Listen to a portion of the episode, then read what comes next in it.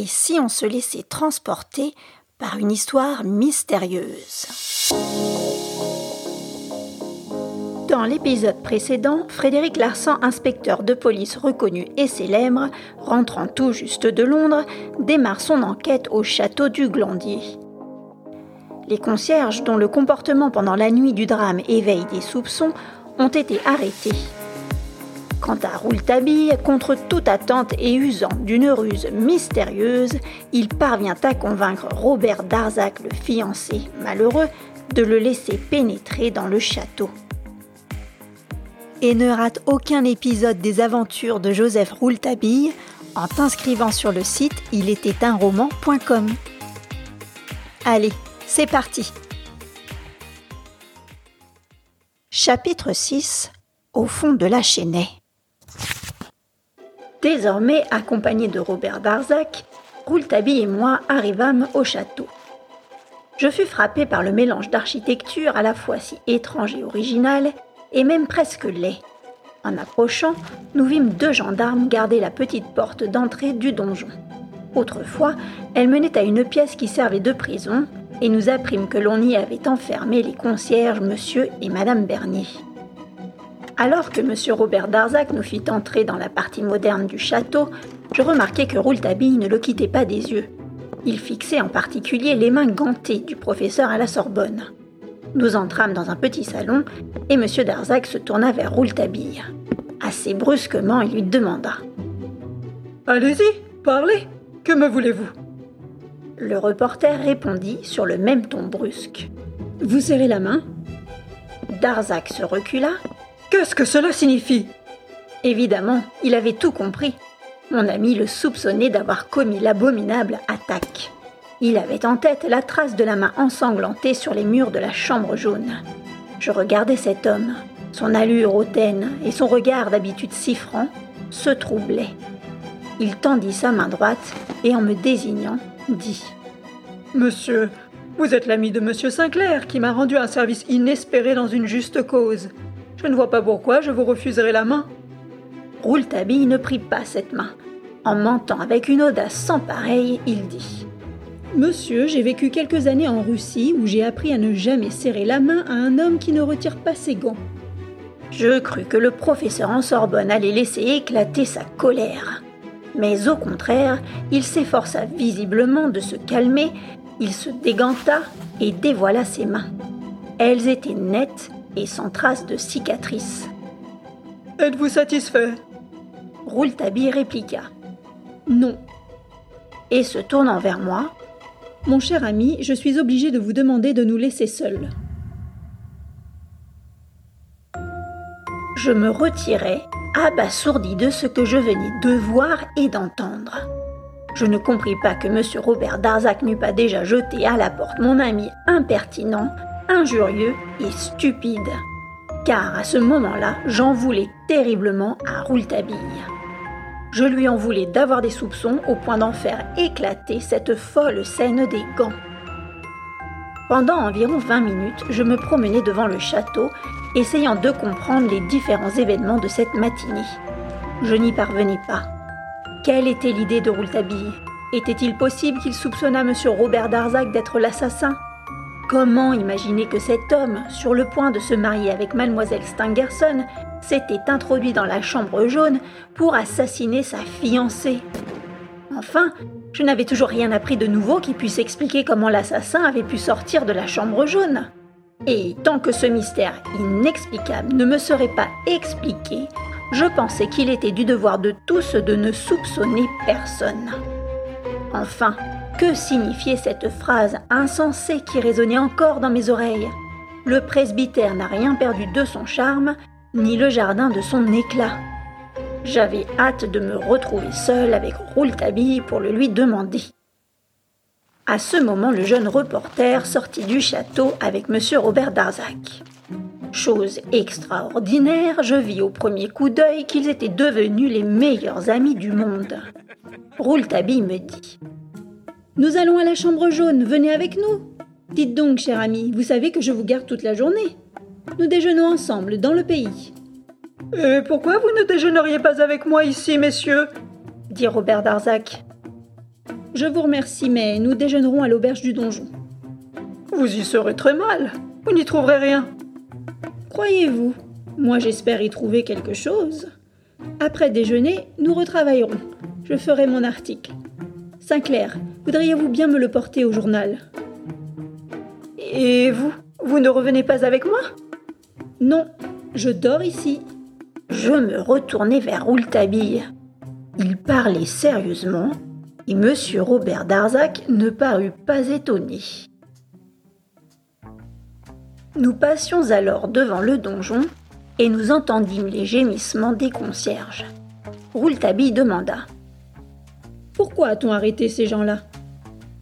Monsieur Darzac répondit C'est un peu de ma faute. Hier, j'ai fait remarquer au juge d'instruction qu'il est incompréhensible que les concierges aient eu le temps d'entendre les coups de revolver, de s'habiller, de parcourir la grande distance qui les sépare du pavillon, tout cela en deux minutes car il ne s'est pas écoulé plus de deux minutes entre les coups de revolver et le moment où le père Jacques les a croisés. Rouletabille acquiesça.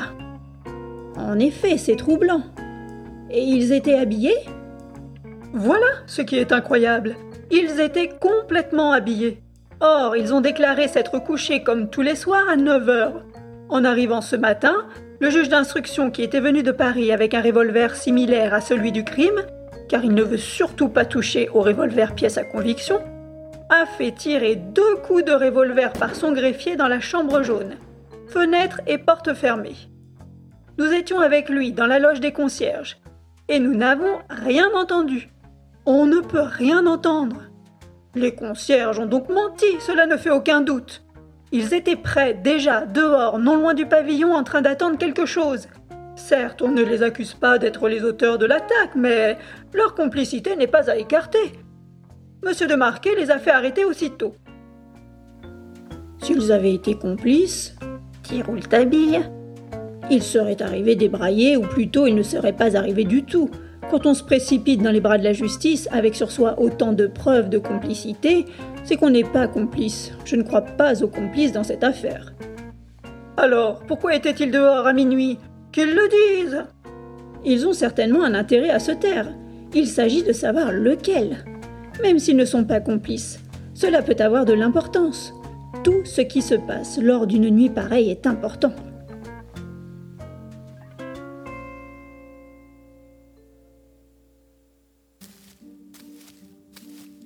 Après avoir traversé un vieux pont, nous entrions dans la partie du parc appelée la Chênaie. Il y avait là des chênes centenaires. Les feuilles jaunies et les branches noires tortueuses nous rappelaient le passage de l'automne. Ce lieu que mademoiselle Stangerson habitait l'été, parce qu'elle le trouvait gai, nous apparut en cette saison triste et funèbre. Dans ce lieu lugubre et angoissant, les murs blancs du pavillon ressortaient. Étrange demeure sans une fenêtre visible de là où nous nous tenions. Seule une petite porte en marquait l'entrée. Monsieur et mademoiselle Stangerson devaient trouver là une prison idéale pour avancer sur leurs travaux et leurs rêves.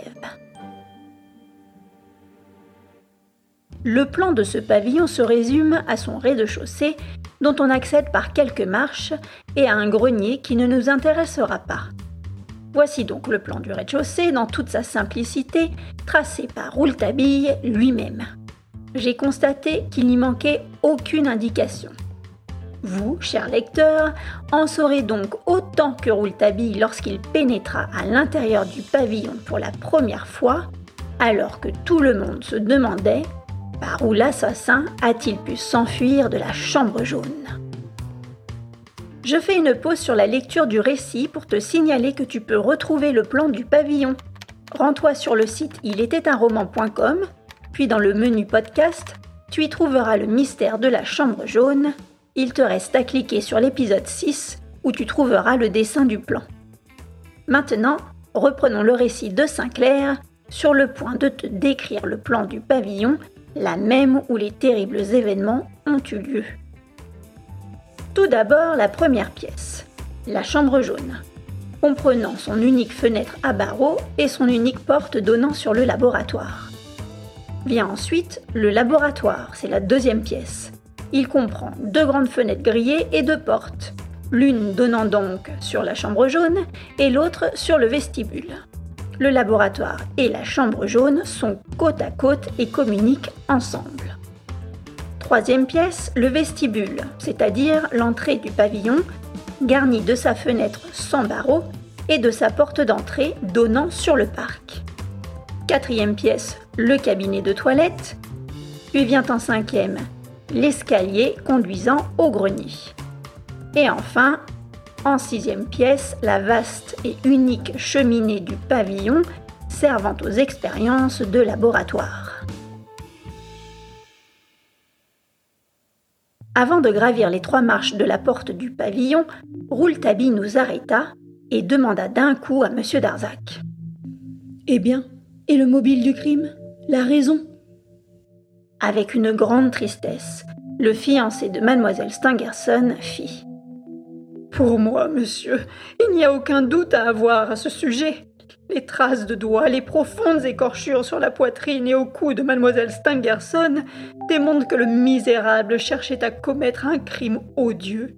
Les médecins experts qui ont examiné hier ces traces affirment qu'elles ont été faites par la même main que celle de l'empreinte retrouvée ensanglantée sur le mur.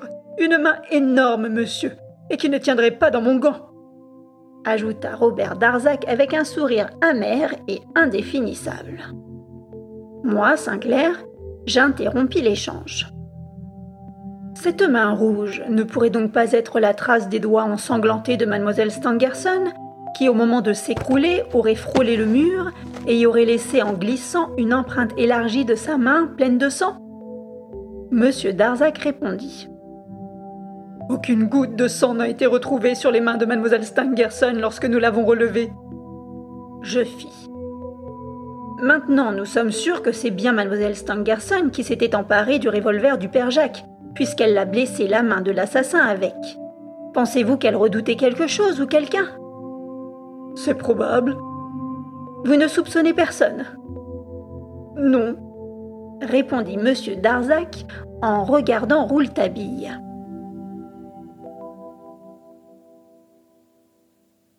Rouletabille me dit alors Il faut que vous sachiez, mon ami, que l'enquête est un peu plus avancée que ce qu'a bien voulu nous confier ce petit cachotier de Monsieur de Marquet. Non seulement le juge sait déjà que le revolver fut l'arme utilisée par mademoiselle Stangerson pour se défendre, mais il a aussi très vite découvert quelle arme a servi à frapper mademoiselle Stangerson. Il s'agit d'un os de mouton, m'a dit monsieur Darzac. J'interrogeai en retour. On a donc trouvé un os de mouton dans la chambre jaune. Oui, monsieur, fit Robert Darzac. Au pied du lit. Mais je vous en prie, n'en parlez pas, monsieur de Marquet nous a demandé de garder le secret. C'est un énorme os de mouton encore tout rouge du sang de la terrible blessure faite à mademoiselle Stangerson.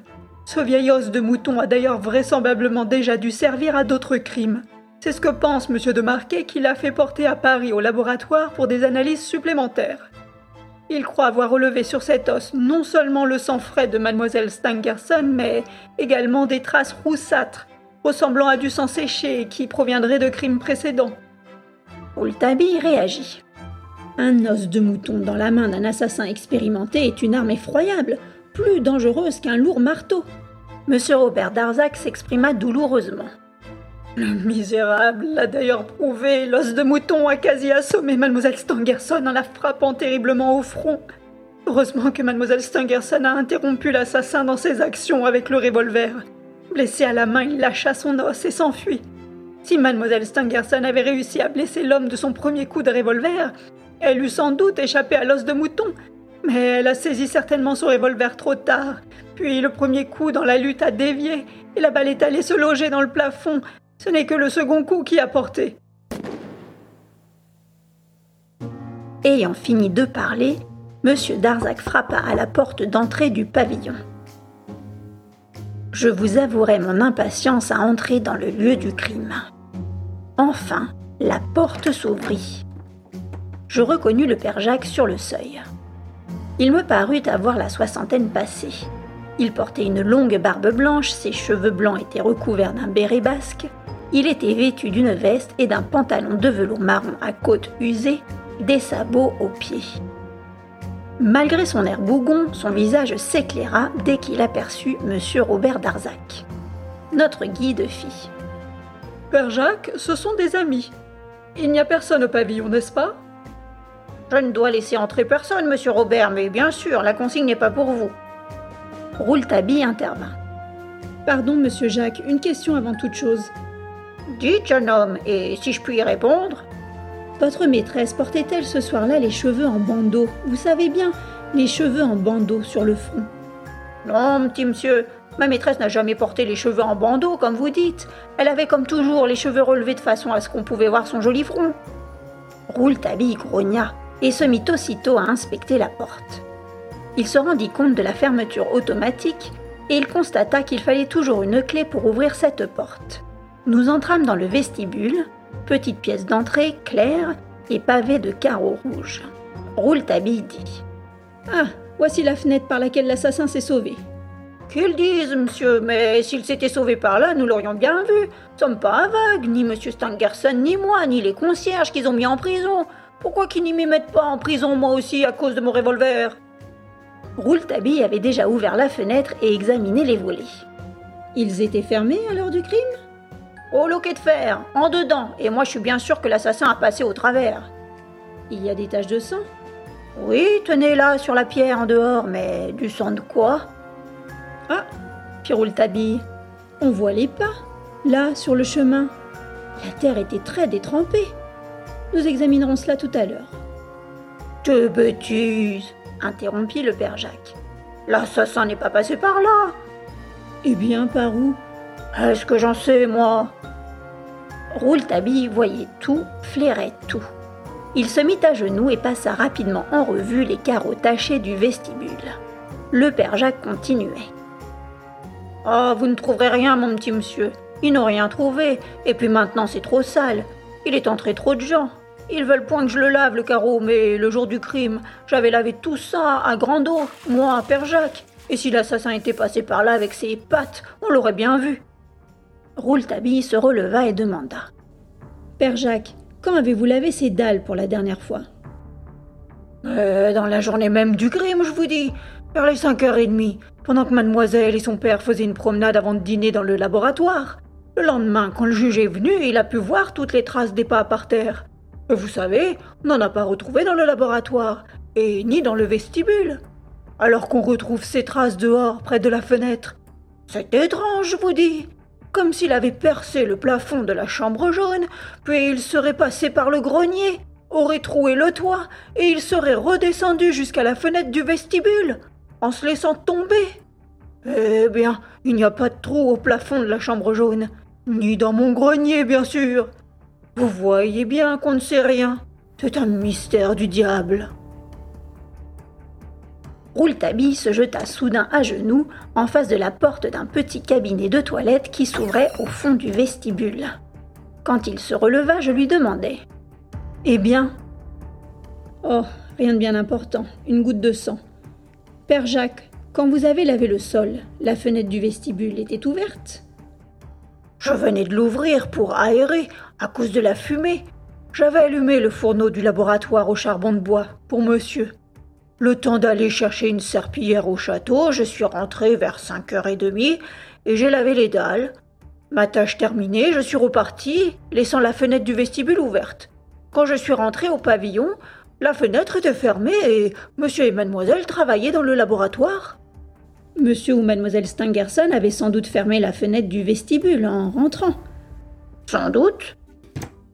Après avoir jeté un coup d'œil assidu au cabinet de toilette et à la cage de l'escalier qui menait au grenier, Rouletabille s'introduisit dans le laboratoire. Nous étions si près de la chambre jaune. Mon cœur battait la chamade. Je le suivis.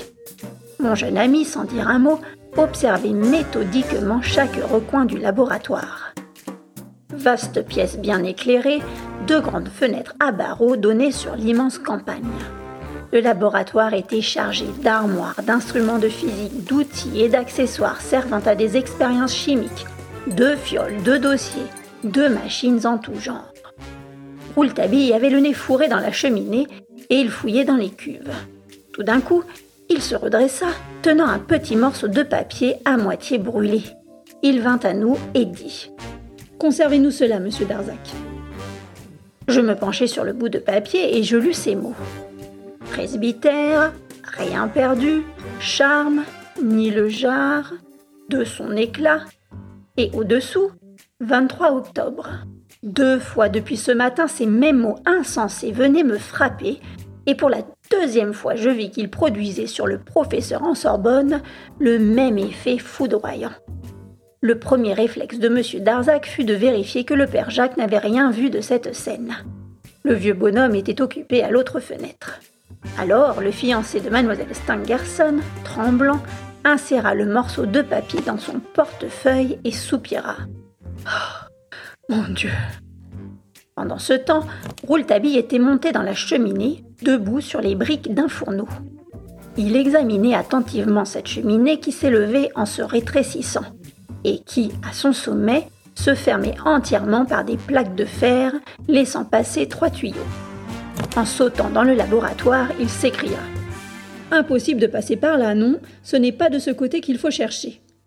Rouletabille examina ensuite les fenêtres qu'il déclara infranchissables et infranchies. À la seconde fenêtre, il trouva le père Jacques en contemplation. Eh bien, père Jacques, qu'est-ce que vous regardez par là? Je regarde l'homme de la police qui n'arrête pas de faire le tour de l'étang.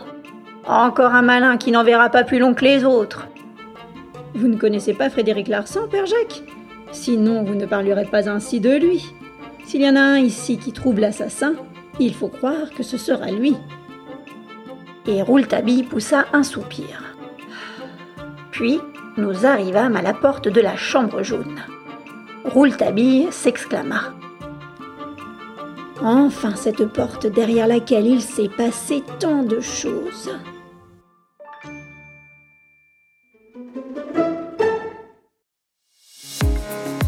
Ainsi se conclut pour aujourd'hui les aventures de Rouletabille. Parviendra-t-il à percer le mystère de la chambre jaune? La suite au prochain épisode. Si tu souhaites m'encourager dans la réalisation de ce podcast, si tu aimes les récits d'Il était un roman, merci de me suivre, d'aimer, de mettre des étoiles sur ta plateforme de podcast ou de t'inscrire à ma newsletter sur ilétaitunroman.com. Merci pour ton écoute et à très vite